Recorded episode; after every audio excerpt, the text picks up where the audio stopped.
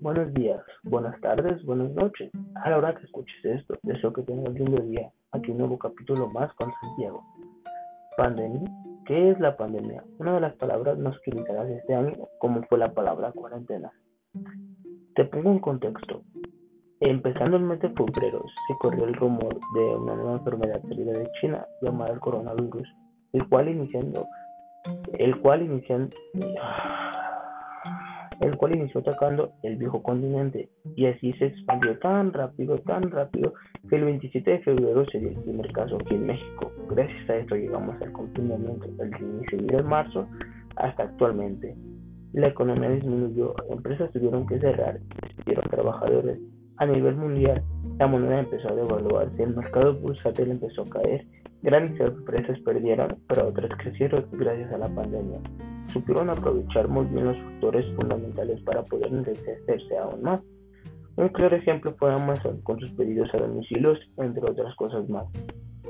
Socialmente fue un golpe devastador para la sociedad, ya que alejarse de sus compañeros de trabajo, amigos y familiares fue muy difícil para todos. Uno de los pasos más importantes para este cambio fue implementar las clases en línea, aunque es un poco estresante y no se aprende bastante. Pero un gran significado continuar continuar.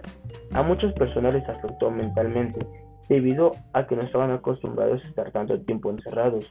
En salud no les voy a decir que hubo muchos cambios, pero sí hubo muchas muertes, pero también debemos de ver el lado positivo de las cosas. Nos sirvió para ponernos en forma.